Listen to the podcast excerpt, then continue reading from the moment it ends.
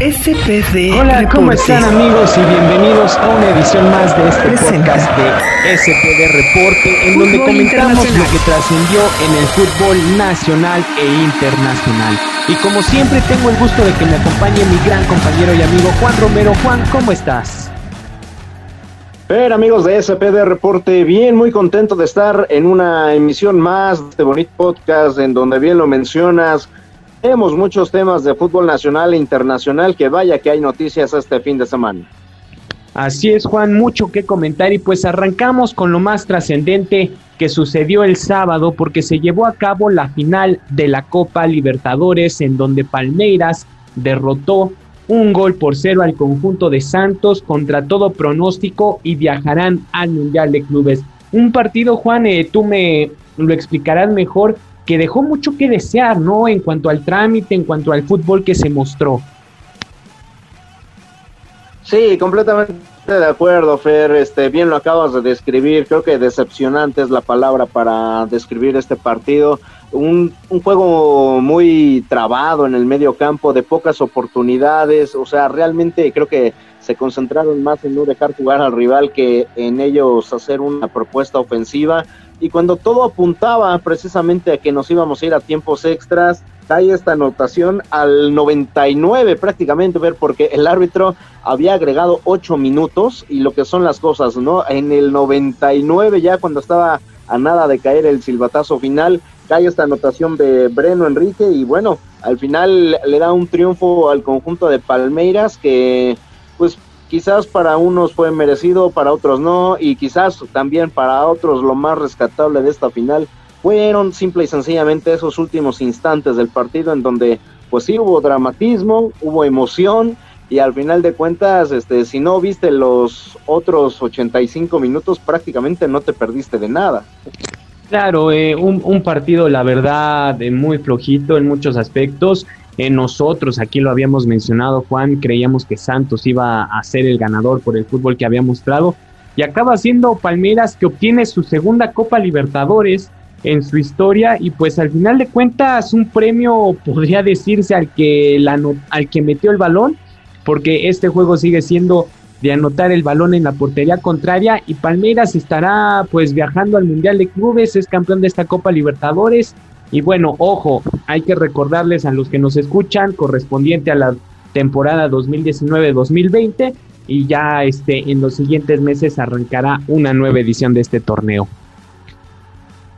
Sí, es correcto, Fer. Y vaya, retomando también algo que aquí mencionábamos, ¿no? Este, si uno revisaba el historial de estos dos equipos, eh, era muy parejo, ¿no? Aquí lo mencionábamos. Este, sí, es cierto, tanto tú como tu servidor dábamos por por favorito al conjunto de Santos de Brasil, pero también mencionábamos aquí que Palmeiras era un equipo que si uno revisaba, revisaba precisamente la tabla del Brasileirao, veía que Palmeiras estaba más arriba en cuanto a posiciones que el conjunto del Peije. Entonces, vaya, este, también decíamos que el equipo que había tenido eh, cierta ventaja en estos últimos enfrentamientos era ligeramente Palmeiras y hasta cierto punto pues es un fue casi un volado realmente eh, como tal no fue una victoria contundente ni mucho menos.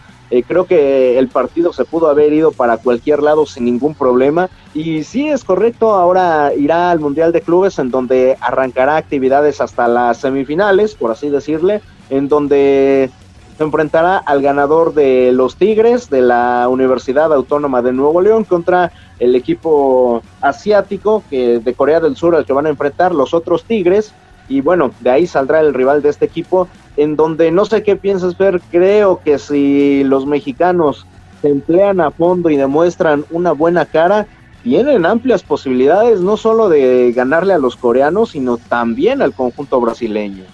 Así es, Juan, y con esto, amigos de SPD Reporte, abrimos el tema de la Copa Mundial de Clubes de la FIFA, el único, según la FIFA, el único torneo de clubes a nivel mundial, eh, como lo mencionaban, un, eh, pues un torneo que es el último que se realizará en este formato.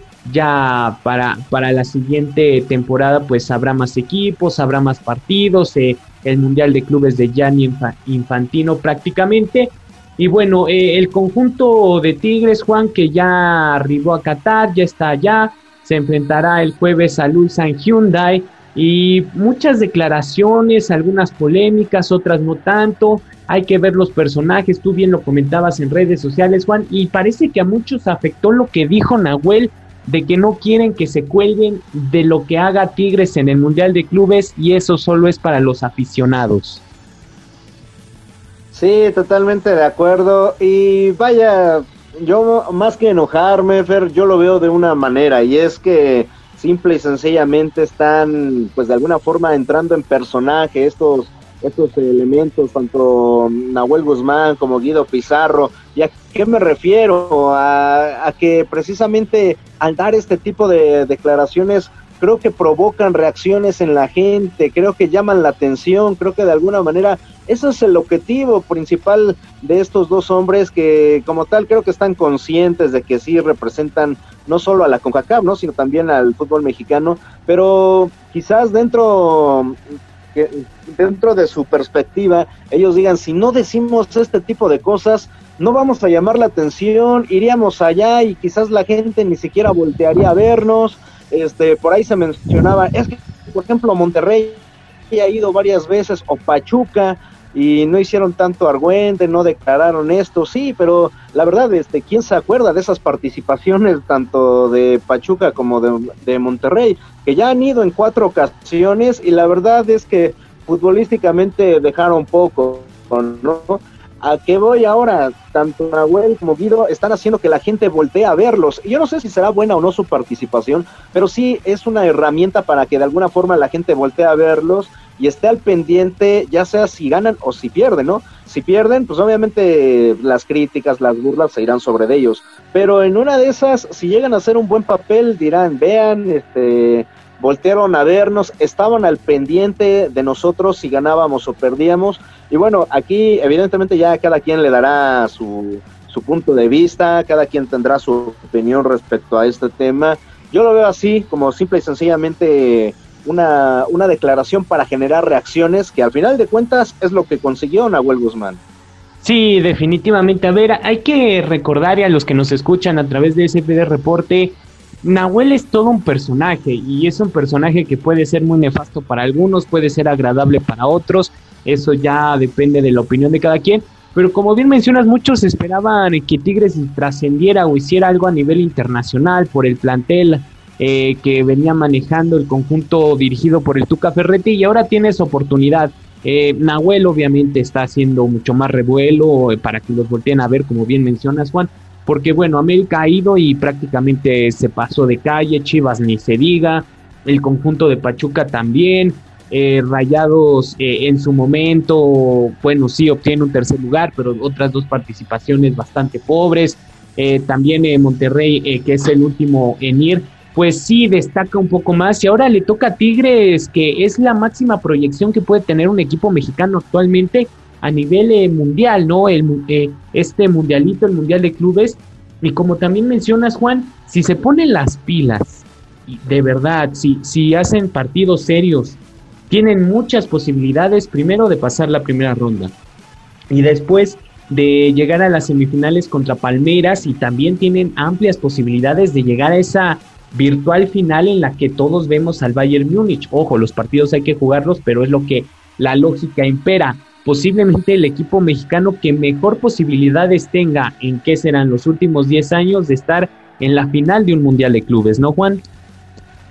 Sí, vaya, al final de cuentas, digamos que se le acomodaron las cosas al conjunto del Tuca para que pueda trascender. Ahora está en ellos precisamente realizarlo, ¿no? Porque este, vaya, también el fútbol mexicano no ha estado exento de algunos papelones en donde equipos como Pachuca, como el mismo Guadalajara, América en su momento han ido y en el primer partido que sea contra un equipo asiático o de Oceanía, por aquella zona, lo terminan eliminando, ¿no? Y pues eh, más allá de que quizás también en su momento se pensaban o se idealizaban algunos duelos ya sea de conjunto de América o Chivas contra los europeos, por ejemplo, pues no pudieron llegar a esa, a esa instancia porque lo fueron eliminados por equipos, repito, que en teoría partían como víctimas. Ahora, este, igual esto que te mencionaba, pero no, de alguna manera Tigres este, tratando de llamar la atención,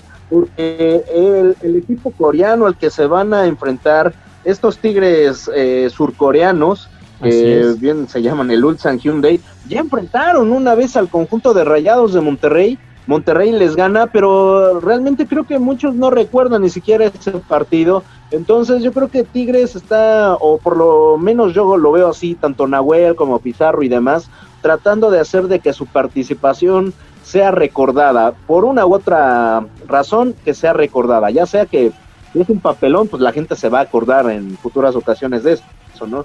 Pero si no, al menos este van a, ellos van a decir, bueno, vean cómo si al final pusimos el, el nombre del, no solo de la institución, ¿no? sino de la zona en lo más alto, que tienen esta oportunidad y también lo mencionábamos aquí en la emisión pasada, en la última Copa Libertadores se enfrentaron al Inter de Porto Alegre y lo vencieron, ahí estaba Alison Becker, entonces el equipo de Tigres que vaya, este todavía tiene una plantilla bastante fuerte, creo que sí tiene posibilidades de, trascender en este Mundial de Clubes, ya estará André Pierre Gignac, ya estará Carlos González, y ojo, ¿no? A su llegada allá a Qatar dijeron que estaban limpios, que no presentaban ningún caso de, de coronavirus, lo cual creo que es una excelente noticia porque pues competirán con plantel completo.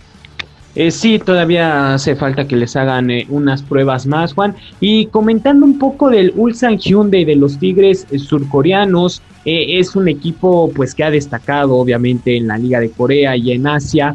llega a la final de la, digamos, de la Copa, la Korean FA Cup. Llega hasta la final pero la pierde en penales ante el John Book. Y luego está la Liga de Campeones eh, de Asia, en donde también eh, toma participación y llega a la final. en diciembre es cuando se juega esta final de la Liga de Campeones de Asia, obviamente correspondiente a la temporada pasada por lo mismo del coronavirus, y derrota dos goles por uno al Persepolis eh, en un partido pues eh, que ah, donde fueron mejores, en donde se desarrollaron mejor y, a la postre obtuvieron ese pase al Mundial de Clubes, Juan. Pero pues ¿cuál será, cuáles son eh, tus pronósticos? el conjunto del Bayern Múnich arribará unos días después. él es el candidato a llevarse este título, pero al final de cuentas pues muchas cosas pueden pasar. Sí, este, hay que recordar, ¿no? La próxima, en la próxima emisión de este podcast ya estaremos hablando de, por lo menos, el primer juego, de cómo le fue a los Tigres de Tuca Ferretti, precisamente contra este rival coreano. Ojo que no hay que menospreciar, ¿no? A este tipo de rivales porque ya lo he mencionado, al final, este, yo no sé si los equipos mexicanos se vieron sorprendidos en un momento dado cuando se enfrentaron a rivales eh, casos como el de Guadalajara, como el de América, como el de Monterrey, Pachuca. Al fin de cuentas se le tiene que dar seriedad, no subestimar a este tipo de equipos. ¿Qué, ¿Qué podemos esperar del equipo coreano? Bueno, al igual que su selección, creo que un equipo muy ligerito, muy rápido, que sin duda va a tratar de aprovechar sin duda su velocidad para generar problemas a los rivales. Eh, al final de cuentas, este Tigres tendrá que tener mucho cuidado con ello porque eh, luego en algunas situaciones se ha visto un poco lento el conjunto de Ricardo Ferretti y la principal arma de los equipos asiáticos es precisamente su velocidad, ¿no? Ahora, este, yo espero que el conjunto de Tigres logre imponerse, no sé, aunque sea por diferencia de un gol o de los que sean, al conjunto coreano. Ya después, este, eh, si logra avanzar, este, me atreveré quizás a darte un pronóstico con los brasileños, pero de entrada yo espero que por lo menos, eh, por, aunque sea por un gol, se terminen imponiendo al conjunto coreano. Pues ya veremos cómo se resuelven estos partidos y recordarles a nuestros amigos de SPD Reporte el jueves 4 de febrero en punto de las 8 de la mañana se llevará a cabo este partido para que todos ustedes lo disfruten. Eh, 8 de la mañana tiempo de la Ciudad de México como les estamos mencionando. Pero bueno, Juan, eh, pasamos a otros temas. Eh, seguimos en el fútbol internacional y nos vamos a la Premier League porque hubo algunos partidos muy interesantes eh, en esta jornada 21. Ya inicia la, la vuelta de la temporada 2020-2021 y hubo partidos como el Arsenal contra Manchester United que prometían mucho y a la postre pues es un 0 por 0 bastante pobre si lo podemos llamar de esta manera un United que partía como favorito ante el Arsenal pero al final solo saca un punto Sí, es correcto. Ojo que a mí el United, a pesar de que está teniendo un temporadón, no me termina de convencer. Tuvieron su partido de liga también contra el Liverpool y de igual forma lo empataron sin anotaciones. Ahora otro duelo bastante picante, por decirle así, contra el conjunto del Arsenal y también 0 por 0.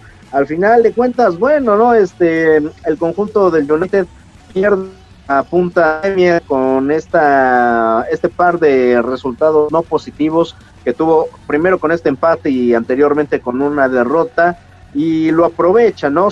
El Manchester City, que lo que son las cosas, ahorita parece que todo se le está dando al conjunto de Pep Guardiola, ya tiene cinco victorias consecutivas, las cuales pues ya lo ponen con 44 puntos en la cima de la Premier.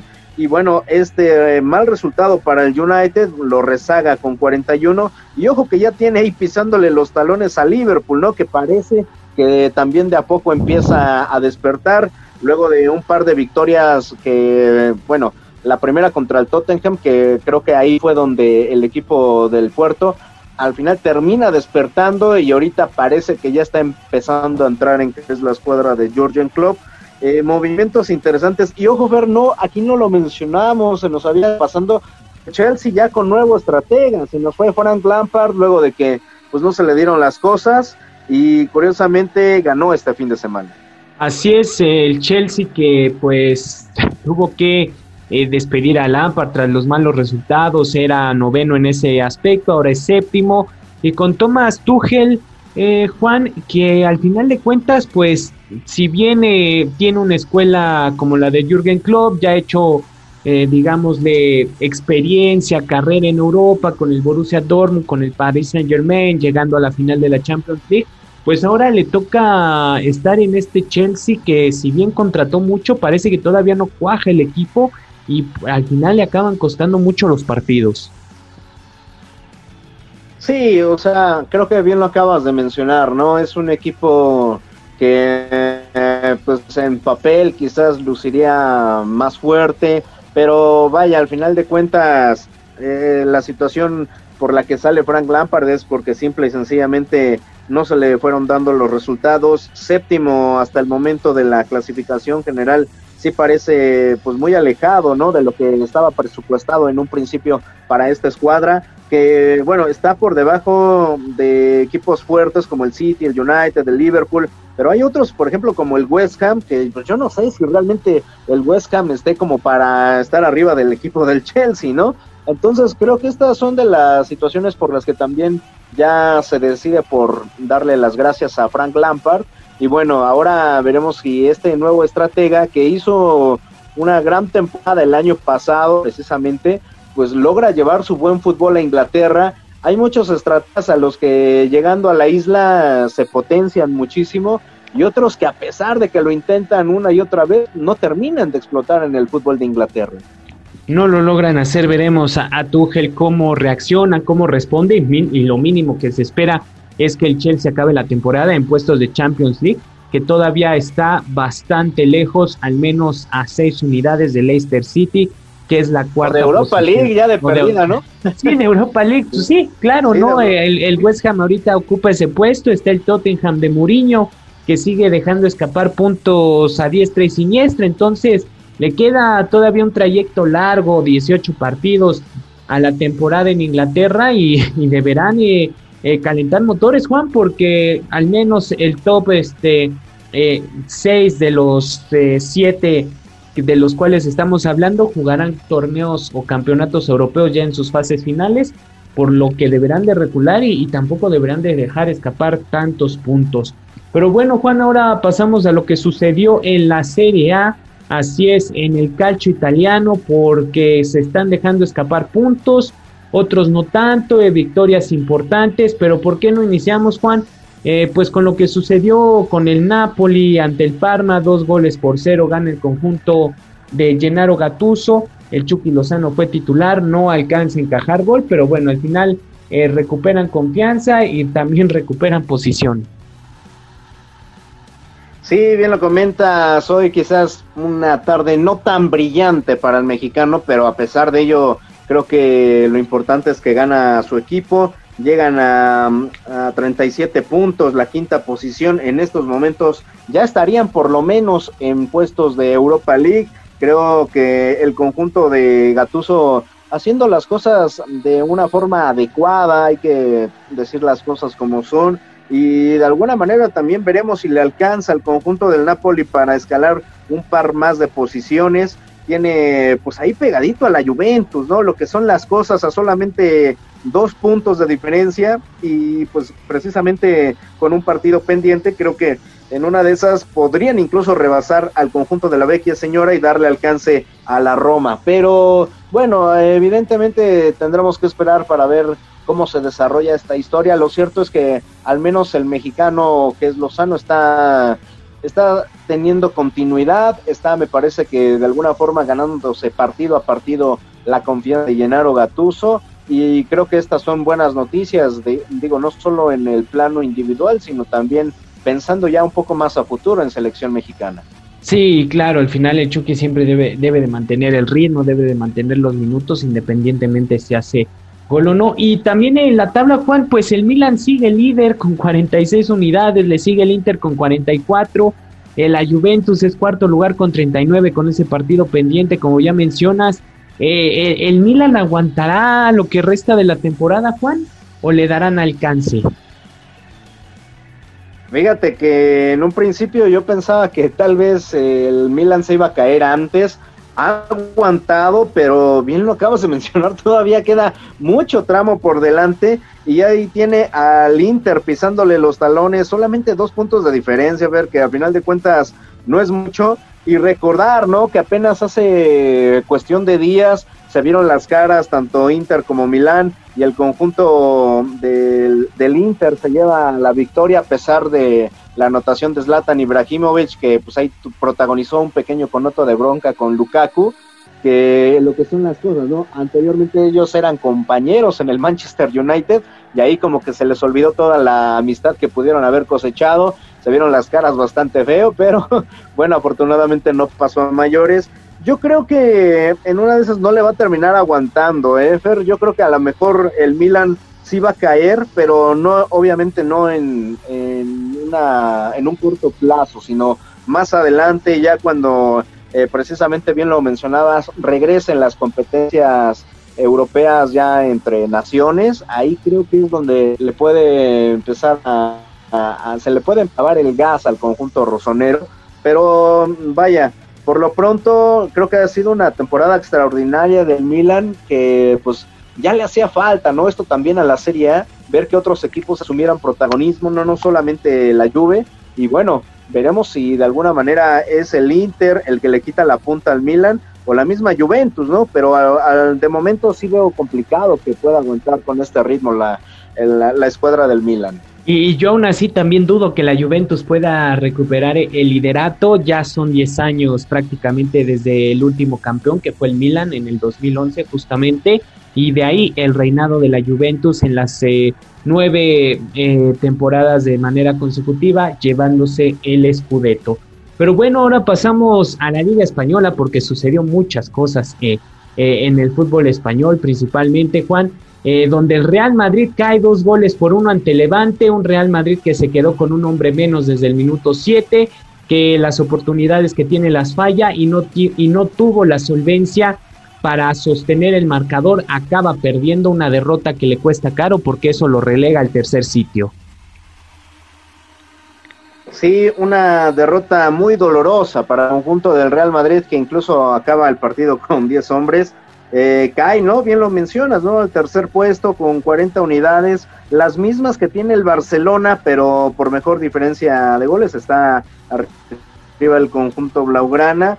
Y fíjate, yo creo que aquí sí tendremos que también decir las cosas, ¿no? El Atlético de Madrid parece que ya, ya se escapó, son 10 puntos de diferencia tanto con el Barcelona, con el Real Madrid y todavía tiene un partido pendiente el conjunto colchonero del conjunto del Real Madrid. Vaya, pues eh, ha tenido episodios bastante grises en las últimas semanas. De alguna forma, la goleada de la semana pasada como que hacía pensar a muchos que ya este, era solamente un bache y en realidad este, resulta que creo que nada más esa goleada que tuvieron la jornada anterior fue un rayito de luz porque de nueva cuenta se vinieron los nubarrones sobre Zinedine Zidane y compañía. Es una temporada pues bastante accidentada para el conjunto del Real Madrid, pero que ojo, Fer, o sea, quizás aquí yo ya estoy pecando de positivo. A pesar de todo eso está tercero, es decir, todavía tiene posibilidades de, pelear el título si el, el Atlético cae en una mala racha, sigue vivo todavía en Champions League, y vaya, si bien es cierto, tuvo un fracaso totote en la Copa, creo que el conjunto merengue todavía tiene posibilidades de terminar esto con, pues por lo menos, eh, digámoslo así, peleando los títulos. No sé si lo vaya a conseguir porque sí, han sido bastante decepcionantes sus recientes actuaciones, pero yo nunca descartaría el conjunto del Real Madrid por muy mal que esté. Híjole, Juan, es difícil. Te, quiero, quiero ilusionarme. No, no, ¿cómo crees? A ver, eh, el conjunto del Atlético de Madrid eh, es claro que está teniendo mucha la suerte del campeón. También es una realidad. Gana los partidos que debe de ganar. Algunos no son brillantes, pero tiene la contundencia que no había tenido en otras temporadas. Son 10 puntos. Entonces sí es muy complicado. Nadie ha remontado una diferencia tan grande. El Barcelona, por otra parte, ya cuando llegue Champions y con Copa del Rey, tampoco creo que le alcance, más que nada por todo lo que está sufriendo en tema extracancha. ¿El Real Madrid podría recuperarse? Sí. Creo que hilando una buena racha podría estar ahí, pero también eh, deberá de ver cuáles son las prioridades del club en Champions League, en Liga, pero mantenerse en puestos de Champions, que es lo importante, que es lo que debe de mantener el conjunto de Zinedine Zidane y no desmoronarse, recuperar a los lesionados. También hay que recalcar que el Madrid tuvo muchas bajas en el partido ante Levante, pero bueno, también eh, tiene jugadores muy capaces y, con gran calidad que pueden eh, solventar las ausencias. Veremos cómo se desarrolla la Liga Española, Juan, eh, en las siguientes semanas. También ya cuando se reanude la Champions League, que estamos a, a, tres, a dos semanas, justamente estamos eh, al momento en el que se graba este podcast, en el que están, ustedes lo estarán escuchando primero de febrero y pues la Champions reanudará con el Real Madrid hasta el día 24, tres semanas prácticamente, pero le quedan al menos cuatro partidos al conjunto merengue para recuperar puestos, recuperar confianza y poder terminar de manera decorosa la temporada. Sí, totalmente de acuerdo, Fer. Este, es cierto, ¿no? Atraviesa un mal momento pero para fortuna de ellos no es una etapa todavía decisiva del campeonato, todavía le resta mucha historia por delante tanto a la liga como a la Champions, que esto es importante, ¿no? Bien lo mencionas, quedan dos semanas y de aquí a dos semanas el conjunto merengue en una de esas ya despierta de este letargo y vuelve a ser considerado como uno de los equipos fuertes de Europa, ¿no? Porque al final de cuentas también la Champions es un torneo que pareciera está hecho para ellos, entonces eh, sí atraviesan momentos complicados, yo no sé si de alguna manera ahorita esté como que en peligro la, cabeza de Zinedine Zidane. Lo cierto es que, bueno, si no lo han cortado, me parece también, Fer, eh, es porque a final de cuentas, ahorita, repito, todavía están vivos, por lo menos en la liga y en, y en la Champions, y hasta que no se pierda ya definitivamente una de estas competencias, creo que le van a dar este, el beneficio de la duda al francés. Eh, sí, todo se definirá ya en junio eh, y de hecho la decisión la tendrá Zidane. Él decidirá si se queda una temporada más o no en el club. También, eh, pues, en materia económica, cómo van a resolver lo de los nuevos fichajes, ventas eh, y muchos otros temas, el tema del nuevo estadio. También esos serán factores importantes. Pero bueno, Juan, ya estamos llegando al final de la edición de este podcast, eh, en donde, bueno, comentamos eh, mucho de lo que va a suceder esta semana, lo que sucedió este fin de semana, y pues regresaremos el viernes ya con lo que sucedió en el debut de Tigres en, la, en el Mundial de Clubes. Sí, efectivamente, Fer, este, son días que van a estar bastante cargaditos de información. Ya también un poco más adelante analizaremos, creo, más a fondo la situación de Messi y su famoso contrato que Así pues, es, sí, sí, Entre, algunos aficionados. Pero creo que de esto todavía tenemos tiempo para hablarlo con un poco más de calma, dedicarle evidentemente el tiempo que merece. Y bueno, de entrada, muchísimas gracias, Fer, y de igual, de igual forma invitar a nuestros radioescuchas a que pues nos sigan en las redes sociales. Así es, Juan, y bueno, amigos de SPD Reporte, recuerden seguirnos en todas nuestras redes sociales, Facebook, Twitter e Instagram como SPD Reporte. También escuchar este podcast en el momento en que quieran a través de Spotify y de Anchor. También no se olviden de seguir a Juan Romero como el Zorro23 en Twitter y a su servidor como Fershow 1996. A nombre de Juan Romero, yo soy Fernando Rodríguez. Hasta la próxima. SPD Reporte. Fútbol Internacional.